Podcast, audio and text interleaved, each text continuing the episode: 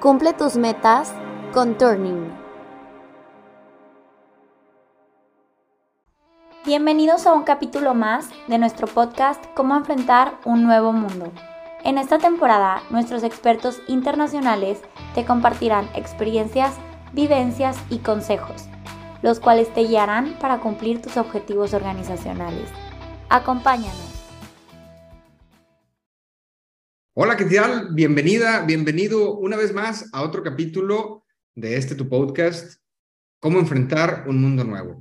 Te saluda Alejandro Jardines y eh, pues me da mucho gusto que le hayas dado play a este video, a este podcast, dependiendo del medio por el cual nos escuches, porque nuestra propuesta es brindarte valor metodológico en tu día a día para poder enfrentar la única constante que tenemos en la vida competitiva, que es el cambio.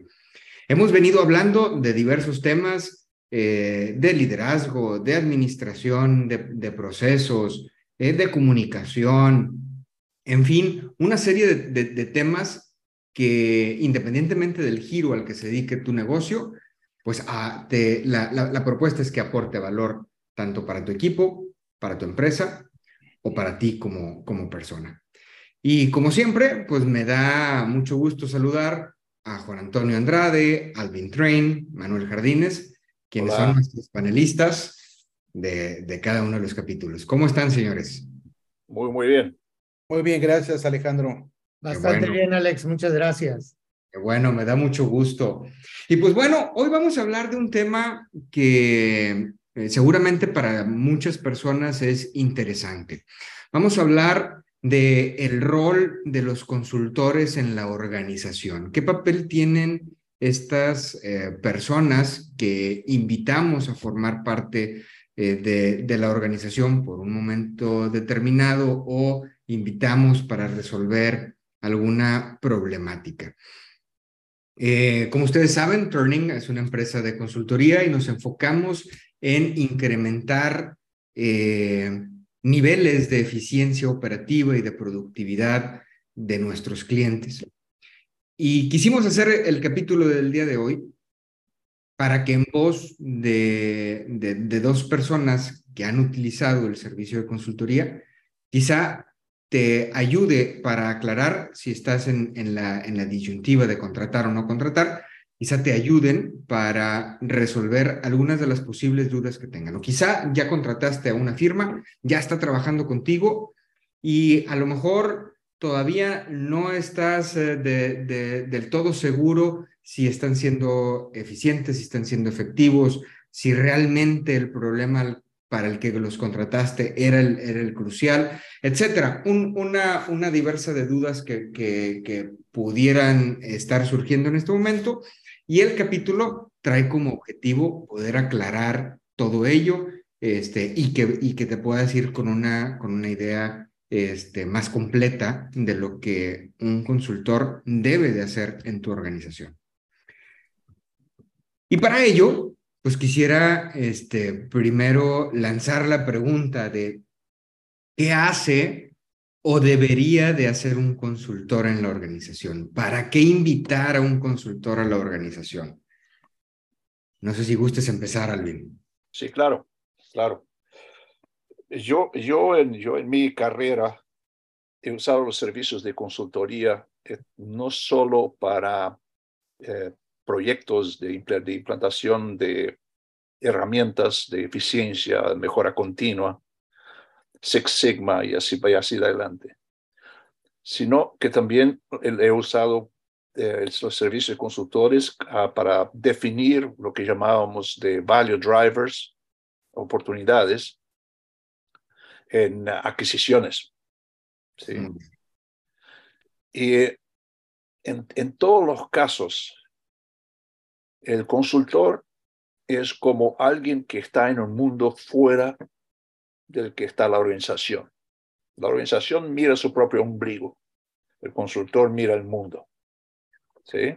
El consultor aporta, trae esta información, estas herramientas desde afuera. ¿Ok?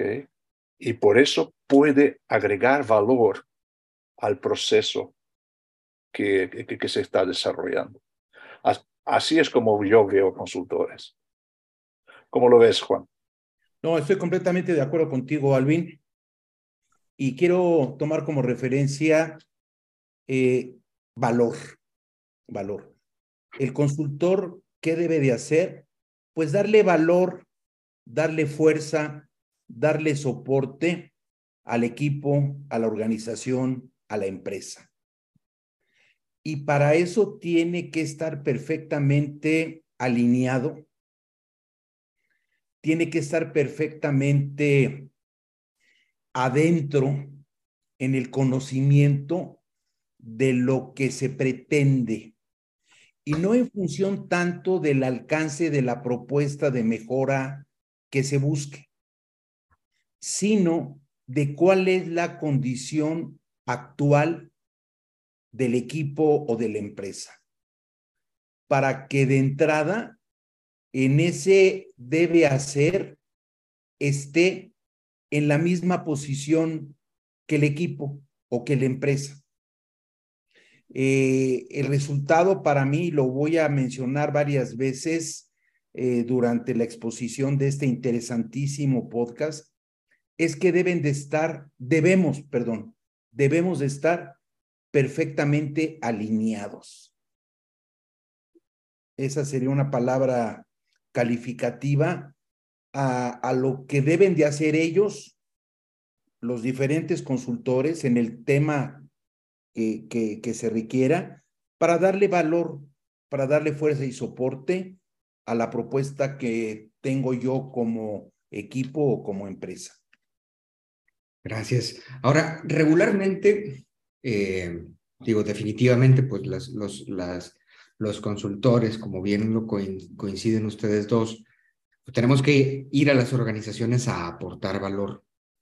Eh, sin embargo, algo que eh, es muy loable pensar y que muchos de nuestros, de, de, nuestros clientes lo han pensado eh, nuestros conocidos también lo piensan, dicen, oye,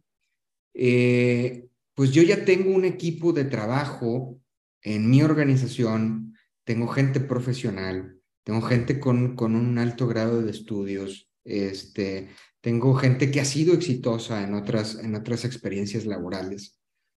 Pues el valor ya me lo están aportando ellos. O sea, insisto, ¿por qué deberíamos de contratar un consultor este, eh, en, y, y, en ese sentido, este, no sé si nos puedan ustedes aclarar, ustedes que ya han comprado consultoría, decir, oye, sí, sí, sí tengo un equipo profesional este, conmigo, pero este, aún así necesito contratar este servicio. ¿Por qué sería esa necesidad? Si quieres, déjame iniciar, este, Alvin Manuel. Eh, déjenme eh, explicarles que el fondo de mi comentario, eh, yo lo siento muy rico porque en un momento dado yo demandé consultoría. Y en otro momento de mi desarrollo profesional, yo he dado consultoría. Y es una percepción que, que refuerza mi comentario. ¿Por qué es necesario un consultor? nosotros debemos de hablarnos con la verdad. En una propuesta de mejora, en una nueva propuesta, en una propuesta de cambio del desarrollo a lo que tenemos, tenemos que aceptar que no lo sabemos todo. Por aparentemente un equipo de trabajo muy fuerte. La visión siempre es corta, en algún momento dado se queda limitada. ¿Qué nos lleva, a qué nos lleva esto? Que hay momentos, como dije en un inicio, en que no sabemos el cómo enfrentar el manejo de la propuesta que se me demanda, porque ese proceso es nuevo para mí. Aunque medio lo conozca, para poder alcanzar el éxito que se pretende, lo tienes que dominar, no nada más medio conocer. En conclusión, no sabemos claramente a qué nos vamos a enfrentar y qué debemos de eh, eh, resolver. Sí, sí tenemos una meta numérica de un resultado, ¿sí? Pero si nos vemos todavía más críticos, siempre pretendemos hacer una mejora haciendo lo mismo. Y necesitamos alguien externo que venga a sacarnos de esa rutina de criterio del hacer. Sí, tienen toda la razón, Juan Antonio. Yo quisiera hasta reforzar un poco el punto. Sí, Muchas organizaciones, especialmente aquellas organizaciones que tienen profesionales muy celebrados, son organizaciones que quedan estancadas en su arrogancia. Sí. Y, y, muchas veces no se dan cuenta de que están quedando para atrás, que el, que el mundo va cambiando y ellos usan el mismo martillo todos los años. Es un poco, déjeme hacer una analogía con un cirujano. Un cirujano tiene que, cada año, tiene que hacer un curso de aperfeccionamiento para saber cuáles son las técnicas nuevas que hay en el mercado. Cuáles son, y también cuáles son las, las nuevas cirugías que tiene que hacer. Por supuesto. En una organización, de, especialmente en el tipo de organización que, de, la que hablamos nosotros, tú no, tú no vas a mandar tu gente todos los años hacer una, un curso. Sí lo podrías hacer, pero no es práctico. Lo práctico es que tú traigas a alguien que les dé este curso internamente y que les ayude a implantar proyectos. Y una cosa que tú antes referías, Manuel, es muchas, muchas veces, y yo, yo mismo he, usado este argumento en el pasado, decir, ya, lo, ya buscamos implantarlo y no nos funcionó. ¿no? Muchas veces el, el tema no es el qué, el tema es el cómo. Casi siempre. Y, y, y, y queramos o no, nosotros humanos es decir, conocemos el, el, el, el, refrán este de que un santo no hace, no hace milagros en su propia casa. Muchas veces tenemos que traer a un santo de afuera. es muy común, es realmente muy común. Claro, por, por, la posible ceguera de taller que puede, que puede existir, ¿no? Este, Yo creo que ese, ese punto que, que se menciona eh, es, es, valiosísimo, pero híjole, creo que requiere un, un estado de madurez bastante alto como para decir, híjole, somos el equipo número uno, somos líderes de mercado y aún así no sabemos todo y necesitamos traer a gente de fuera. Eh, se necesita mucho, mucho nivel de madurez, de humildad para poderlo aceptar, ¿no? Alejandro, dije, el primer punto es debemos hablarnos con la verdad. Correcto. y esa es una de las partes más difíciles. Es, es, es, es, lo más viejo del mundo. Cuando entramos a nuestra zona de confort, no aprendemos más. Sí. O regresamos al punto que mencionaba Juan Antonio. Yo me he quedado un poquito ahorita al margen por, por nuestra condición de consultores este, y, y, y dejar poner las cosas ustedes que, que son los que han contratado este tipo de servicios, no nada más con Turning, sino con, con, con un montón de compañías. Hay una, hay una cosa muy importante eh, eh, que, quisiera poner en tres puntos. Número uno, eh, el consultor va a llegar a ser un balanceador, si me valen la palabra, ¿sí? Este, en las famosas tres T que tiene una compañía como recursos, que son tiempo, talento y tesoro. ¿Sí? Entonces dices, oye, es que yo tengo todo el talento, me dice Alejandro, tengo este, el tesoro, pero hay un recurso que se acaba muy fácilmente en la operación. Y háblese del ámbito financiero, háblese del ámbito operacional, del ámbito de ventas, de cualquier ámbito, se va a acabar ese tercer recurso que se llama tiempo. Y entonces, si tengo el talento, lo podríamos hacer. Si tengo los recursos, nada más que no tengo el tiempo, ¿sí? Este, entonces, ahí es donde necesito ese elemento exterior que viene y balancea esas, esas, esas, este, esos recursos de la organización y ayuda a canalizarlos de una, de una mejor manera. ¿Sí? No se trata de que llegues a inventar el agua tibia o el hilo negro, sino que vengas y ayudes a, como lo están comentando Alvin y Juan Antonio, que vengas y ayudes a armonizar ese tipo de, de situaciones, proponiendo ideas, agregando valor desde el punto de vista intrínseco del tema o metodológico del cómo, que es al final de la fiesta la parte más difícil desde el punto de vista de si yo lo quiero hacer con mis recursos. ¿Por qué? Pues porque eh, ese cómo entra el segundo factor.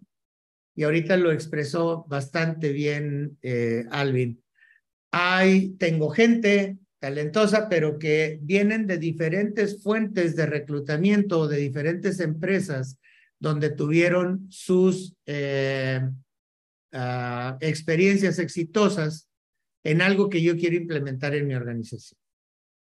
Y entonces se me forma una torre de Babel en donde este, es que nosotros le hacíamos así, nosotros le hacíamos asá, y no nos destinamos a formar el lenguaje ahora de nuestra nueva empresa donde estamos colaborando todos.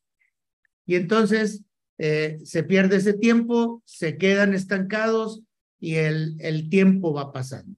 Y ahí es donde entra un, un, un elemento, otra vez, armonizador para poder dirigir, señores, vamos a hablar este lenguaje y vamos a hacerlo de esta manera y empieza el liderazgo a funcionar como debe ser, a través del líder de la organización como, como también debe de ser.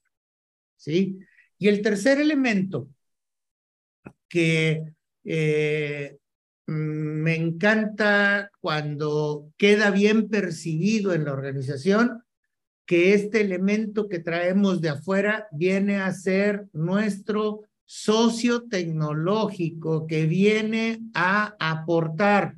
No nos viene a enseñar nada más, no nos viene a sustituir, no, no, viene a dar una aportación, llega, hace su aportación y bueno, este, eh, le damos las sinceras gracias, ya aportó, se armonizó el equipo y va para adelante. Pero si tú no lo consideras como un socio tecnológico, entonces van a empezar los, los problemas de, del mismo tipo, ¿no? No sé si estemos todos de acuerdo en eso. Sí, completamente. Yo también, también. Y bueno, ya aclarado el punto de qué es lo que tienen que estar haciendo los consultores, ¿en qué momento sería el conveniente o qué debería de estar sucediendo en la organización como para decir, ahora, en este, eh, dada esta circunstancia, eh, lo conveniente es que venga un externo y lo realice y ya no, no, no sea el equipo interno. ¿Cuál, ¿Cuál será ese momento crucial como para poder marcar al 911 turning y, y vayamos para allá? Quiero, si me permiten empezar, voy a hacer, eh, voy, voy a entrar con un, me, encantó la sonrisa de ambos, porque ambos ya querían este, empezar muy bien con Antonio. Bien. Eh, voy, voy, a empezar con un, con un comentario quizás este, un poquito agresivo, pero de mucho fondo. Eh, hay quien dice, bueno, el consultor es un mal necesario. ¿Sí? Y ahí empiezas a restarle valor a todo lo que nos describió Manuel. ¿Sí? ¿Y por qué? desde mi punto de vista y las experiencias vividas, Y tomando en cuenta que lo único constante que tenemos es el cambio, eh, las experiencias que me tocó afrontar con consultores fue cuando ese cambio estaba fuera de los límites del alcance de mi equipo de trabajo o de mi posición. Eso me llevaba a que era el momento en que necesitaba de recurrir a un externo que viniera a ser ese socio tecnológico, ¿sí? Que me diera soporte, que me abriera los ojos, que me ampliara la visión, que me diera fuerza en lo que hago con todo un proceso de reforzamiento en lo técnico, en lo administrativo y en lo humano, con el equilibrio que lo demanda, para que al finalmente tenga valor. En conclusión, cuando el cambio que se te presente rebasa tus capacidades, es cuando debes de pensar en buscar a un consultor. Perdón, Alvin, pero... no, no, eh, lo, lo, lo, dijiste muy bien, Juan Antonio. Déjeme plantearlo un poco más desde un punto de vista más negativo. Yo en mi, en mi carrera muchas veces tuve la experiencia donde llamábamos consultores para llenar un hueco en la organización. Y esperábamos que estos consultores gestionaran la organización por nosotros o partes de la organización. error. Ese es un gran error. Es decir, la, la, la responsabilidad y el liderazgo tiene que seguir adentro. ¿Okay? Eh, es decir, los procesos, las decisiones que se tomen son decisiones que vienen de adentro. Mucha gente espera que los consultores tomen estas decisiones y después si las cosas no funcionan, ahí es cuando culpan a los, a, los consultores y les llaman un mal necesario. Entonces, ¿en qué, ¿en qué momento yo llamo a un consultor? Como bien dijo Juan Antonio, cuando me doy cuenta que aquello que quiero realizar, es decir, no sé el camino para llegar ahí ahí traigo, traigo un consultor que me dibuje el camino. Pero permítanme reforzar el, el, el, comentario muy asertivo que hizo Alvin, de que tú tienes que tener mucho cuidado cuando llamas a ese consultor, porque puedes caer en posiciones donde tú mismo pones al consultor como el líder de, y es algo que de entrada te va a llevar a que la consultoría sea un fracaso. La famosa responsabilidad sin autoridad. Claro, o sea, eh, cuando el, el, sí ya sabemos o acordamos que en un momento de cambio y de no saber es el momento de llamar al consultor, pero también en ese momento tú ya tienes que tener perfectamente claro el alcance de lo que le vas a demandar en su tiempo y en su forma asumiendo que el líder eres tú, no él. Y que así lo debe de percibir toda la organización. Perdón por el calificativo. O sea, el consultor tiene que ser mejor, tiene que ser el mejor soporte, pero no va a ser el director. Correcto. Y debe de ser, eh, el, no debe de ser, déjeme recompongo bien la oración. No debe de ser el líder de las personas. Sin embargo, debe ser el líder en la materia. Sí. Por ello, lo estoy contratando. Porque me hacen recordar una, una buena anécdota que tuvimos que eh, suspender el servicio de consultoría cuando un presidente de compañía, que también había sido consultor, quería que hiciéramos lo que él quería que, que, sucediera. Le digo, este, lo que pasa es que eso ya está modificando la metodología de turning. Y decía, es que esa es mi prerrogativa. Entonces le, le contesté que entonces lo que no necesitaba era un consultor, que necesitaba un ejecutor. No necesitas un consultor. Sí. Digo, ¿por qué? Te lo voy a decir en, en términos muy simples. Si esto funciona, es gracias a ti. Y si no funciona, es gracias a mí. Entonces, pues siempre voy a salir perdiendo. ¿Por qué? Pues porque tú no estás buscando quien te venga a aportar valor, estás buscando quien venga a hacer tu voluntad. Y entonces eso no, no funciona, ¿no? Pero el consultor tiene que tener una ética muy alta para poder decirle a un director, no, señor, este método no funciona así. Otra, otra experiencia eh, dando consultoría con una este, empresa en, este, en Estados Unidos, donde querían que hiciéramos en tres meses lo que se lleva 15 meses. digo, es imposible. No, es que tú tienes que hacer lo posible. Y entonces, este, bueno, cuando tú quieres que un suceso se convierta, perdón, un proceso se convierta en un suceso, pues eh, hasta ahorita no me ha tocado ver uno solo, ¿no? Este, eh, tenemos que darle la dimensión al valor agregado que tú estás esperando como cliente de un consultor y tú como consultor tienes que tener una visión muy importante de la ética que corre bajo tu mando. ¿sí? Porque tú eres el líder en materia, no el líder de las personas. De, no, no, no hay manera. Una tercera experiencia este, fue con, con alguien que eh, veía en, en, un momento dado una especie de competencia hasta que eh, pudimos tener una plática muy honesta y muy sincera, este, en donde se le aclaró a la persona que no era de nuestro interés tomar posesión de su puesto o de su liderazgo, ¿sí?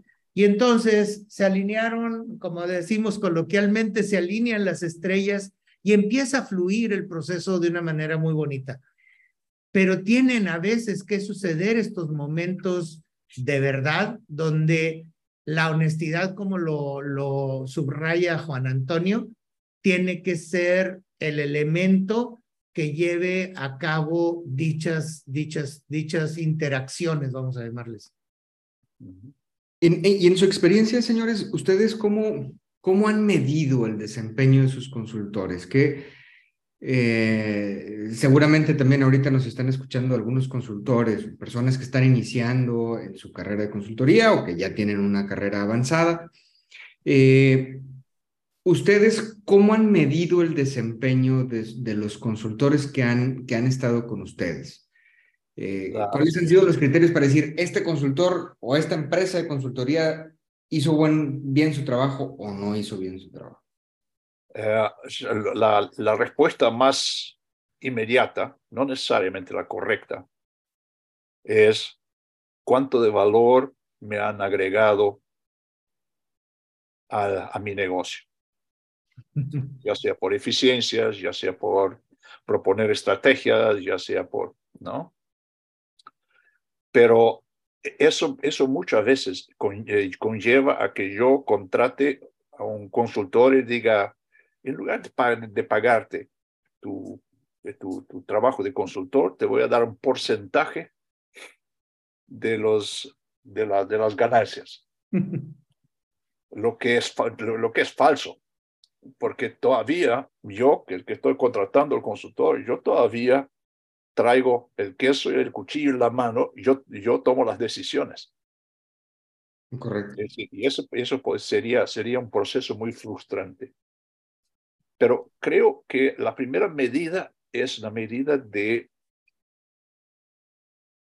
tiempo y, uh, y, y, uh, cumplir el, el, el, agenda propuesta por el consultor.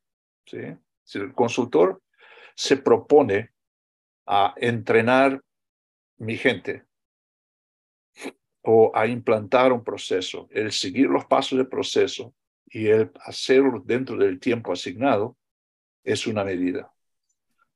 Podemos, podemos usar la medida también de la, de, la, de la, ganancia, del valor agregado, pero es, esa es muy, muy errónea muchas veces. Juan Antonio.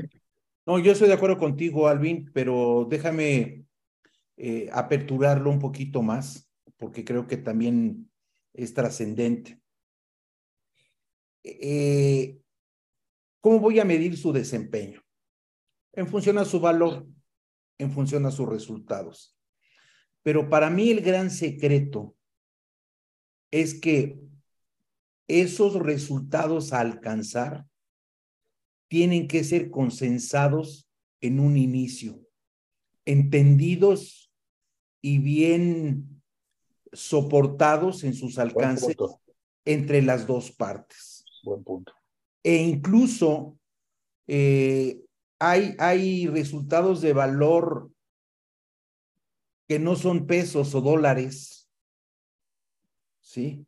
Hay resultados de valor que es un clima laboral, etcétera. No quiero ahondar en eso.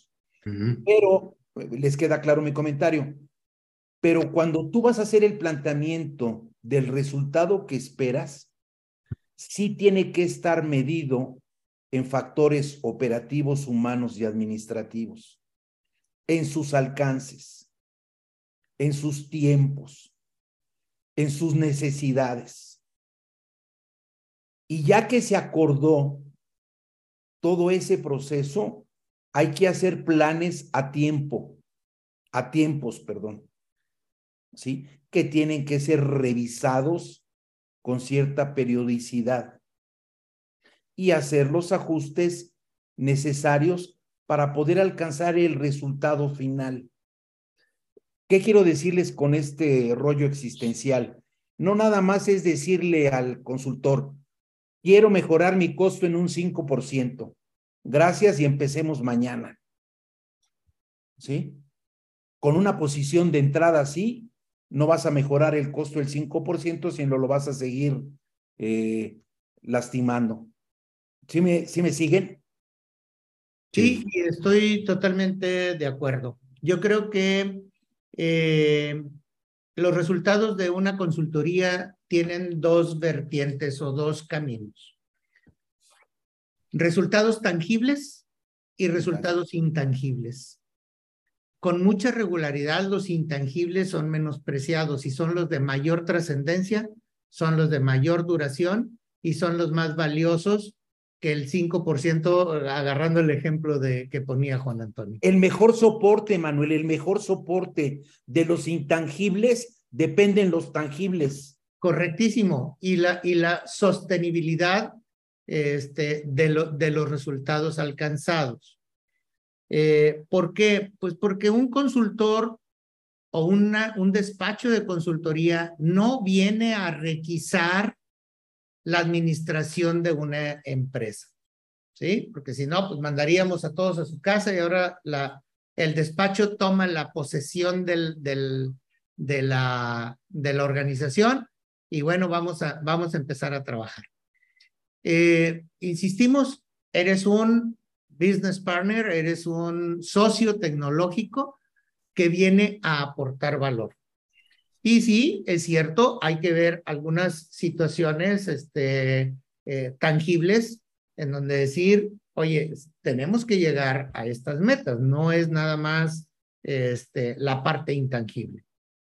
Sin embargo, aún en la parte tangible, tenemos que diferenciar entre el valor que está proporcionando el consultor y el valor que está aportando la organización porque este, si, si, si la organización no está aportando el tiempo, no está aportando el talento o no está aportando el tesoro necesario para hacer el cambio que se está proponiendo, pues no vamos a llegar, ¿verdad?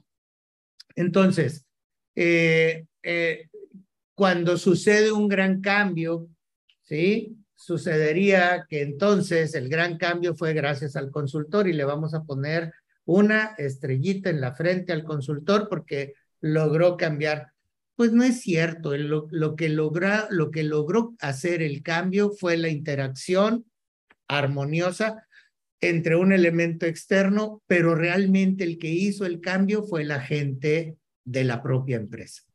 Mm. ¿Por qué? Porque sería imposible este, imaginar, no sé, cuando interactuamos con Juan Antonio en JEP, este, mover a 12.500 personas, este, pues sería muy ostentoso de nuestra parte decir que lo pudimos lograr, ¿no? Entonces dices, pues no, este, fue un elemento que, que, hizo que, que se pudieran coordinar esas, esas, esas situaciones y la gente de la organización movió a, a, a, las cosas en la dirección correcta, en el tiempo correcto. ¿Sí? Pero entonces, regresando al punto, ¿cómo lo voy a evaluar? Pues lo mencionaron bastante bien. Desde el inicio, ¿cuál es la expectativa? ¿Con qué voy a medir el valor? ¿Cómo lo voy a hacer? ¿Cuáles van a ser los valores tangibles y cuáles son los valores intangibles para poder saber que este consultor me está dando una un buen resultado. incluso ese tipo de situaciones, ahorita que lo comentas, Manuel, a veces son las que orillan a, ciertos, a ciertas empresas a buscar contratar al individuo, a la persona, para ahora integrarla como parte de la nómina, ¿no? Este, porque no, pues vino, hizo un excelente trabajo con, un, con X proyecto, este nombre, pues contrátalo ya como gerente de mantenimiento, gerente de planta o gerente de no sé qué, porque es buenísimo. Este, y, y, sí, a lo mejor la persona es muy buena, pero el éxito del proyecto no solamente fue de la persona, sino de esa conjunción de elementos que tuvo que armonizar para que se dieran las, las, cosas, ¿no? Ahora, en, en su experiencia, por cuánto tiempo es conveniente que, que un consultor viva dentro de la organización, que ese, que ese ente externo conviva con, con el equipo. ¿Hay algún tiempo predeterminado que en su experiencia ustedes han, han notado que es el, el factible? ¿O cuál sería el indicador que nos diga hasta aquí ya es suficiente con consultoría, de aquí en adelante ya podemos solitos? si me permiten, voy a iniciar la, mi opinión sobre eso. Es hasta, es el tiempo es hasta que las, eh, los las nuevos procesos, los cambios, las, eh, la, la, la, modificación, las modificaciones que se hicieron necesarias y que se hicieron estén implantadas de forma sustentable. y, ya, está ahí. Porque es una de, las, una de las cosas que son muy comunes en el, en el mundo con consultores, a mí, en mi experiencia, es que el consultor se va quedando. Y nosotros, así como muchas veces no conseguimos cerrar un proyecto de infraestructura y quedamos agregando y agregando y agregando, tampoco podemos, tampoco sabemos cuándo marcar el punto final con un proyecto, con un proyecto de mejora, con proyectos de, de modificaciones. No, si me permiten, Alvin, Manuel, eh, voy a hacer referencia a que comenté que había que hacer un consenso, una definición, eh, tener unas bases para crear un programa, un plan de trabajo que iba a ser medido con cierta periodicidad. Tú vas sintiendo cómo vas avanzando, qué alcances vas teniendo.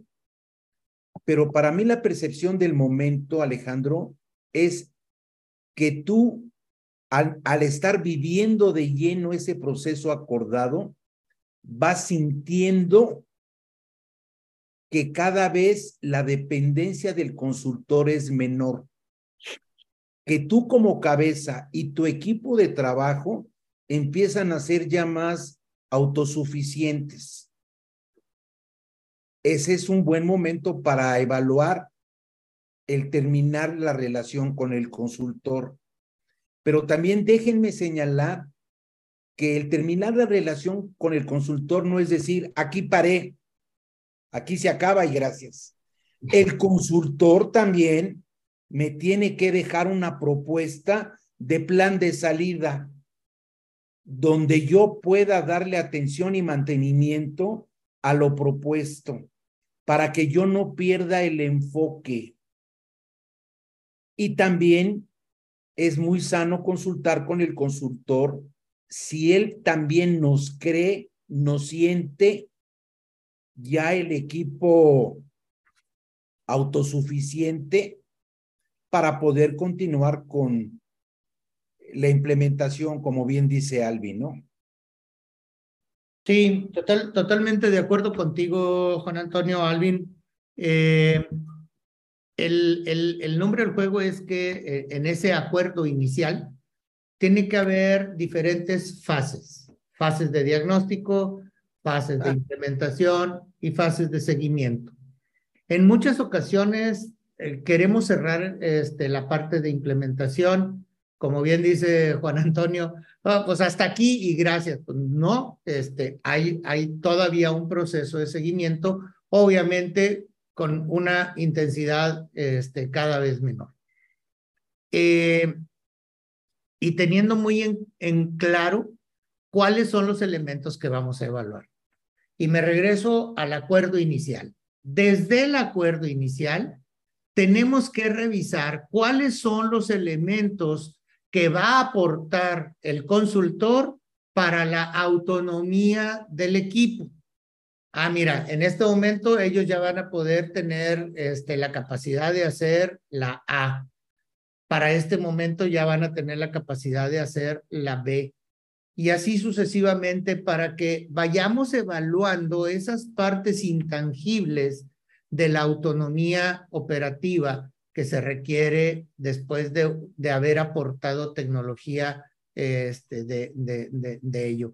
Y esto es en cualquier ámbito, ¿eh? No, no es nada más para cambiar procesos, es desde la propia implementación de un nuevo ERP este, en, el, en el ámbito de, de, de ah, informática. De informática o en el ámbito legal o en el ámbito financiero o en el ámbito contable, este, etcétera. Tú estás trayendo un socio tecnológico a venir a aportar mis diferentes áreas, ventas, este, pues si no, pues que el, el, consultor de ventas se ponga a vender, ¿no? Este, y dices, pues no, porque lo voy a diluir. Entonces, tenemos que tener mucho cuidado en cuáles son esas cosas que en un momento dado va a lograr la autonomía técnica operativa, autonomía administrativa y autonomía humana alrededor del de tema para lo cual contraté al consultor.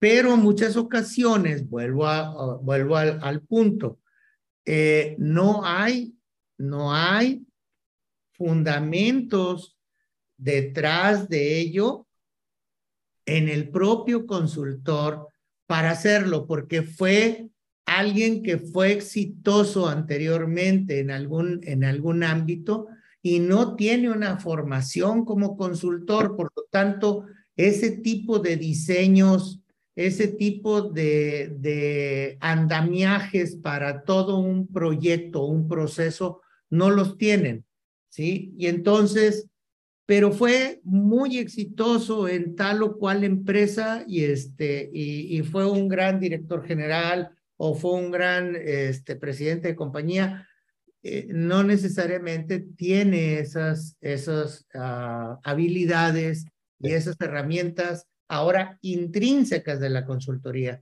Entonces, eso hay que tenerlo muy en cuenta para poder saber cómo diseñan todo ese plan, cómo tienen las habilidades de adecuación a las cosas para que en un momento dado realmente logre que seamos autónomos en el, en el, en el futuro cercano y poder, como, como bien comentan, ir cerrando esas fases y a lo mejor vuelvo a contratar al consultor, nada más que en otro tema. ¿sí? Para, para que vuelva, vuelva a trabajar. Pues muy interesante. Muchas gracias, muchachos. Este, yo creo que eh, esto pues, nos, nos ayuda a aclarar un poco el, el panorama de la, de, la consultoría, en qué momentos este, hay que contratarlo, cuándo hay que ir planeando, como decía Juan Antonio, la salida, cómo medirlo, para qué invitar a un consultor. Y, bueno, ojalá y este material este, te sirva cuando, cuando estés en ese momento de, de contratación. Este, son muy buenas las consultorías, este, contrátenlas. Eh, este, si estás buscando una, eh, acude con nosotros. No, no, no se crean. Este, hay, hay, hay mucha oferta de, de, consultoría en el, en, en eh, ahorita en el mercado. y lo ideal sería que obviamente pues contrates aquel que te dé un mayor valor. ojalá y que estos, estos recomendaciones que nos han dado el día de hoy te sirvan para su momento si hay alguna eh, necesidad en tu, en tu empresa acerca de eficiencia de procesos, sistemas de trabajo, liderazgo, organización de manufactura, ahora sí voy a hacer mi comercial. Con mucho gusto este, podemos, podemos hablar al respecto, este, quizá correr un, un diagnóstico o hacerte una propuesta directa de trabajo. Eh, muchas gracias, Juan Antonio, Alvin, Manuel, nuevamente por su tiempo. Gracias por este, por este nuevo capítulo. Si no te has suscrito a nuestro canal, verás, estamos en YouTube como Turning Consulting.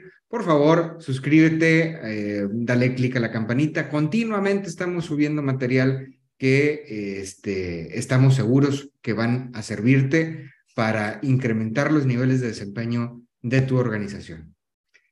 No se pierdan el siguiente capítulo, seguiremos, seguiremos eh, con ustedes. Muchas gracias nuevamente y que estén muy bien. Hasta pronto. Hasta pronto. Bye bye.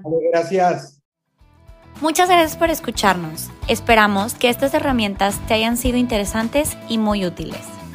Te invitamos a darle clic al botón de suscribirte para que no te pierdas de ningún capítulo. Y si te quedaron dudas o quieres saber más sobre nosotros, búscanos en redes sociales como Turning Consulting Group.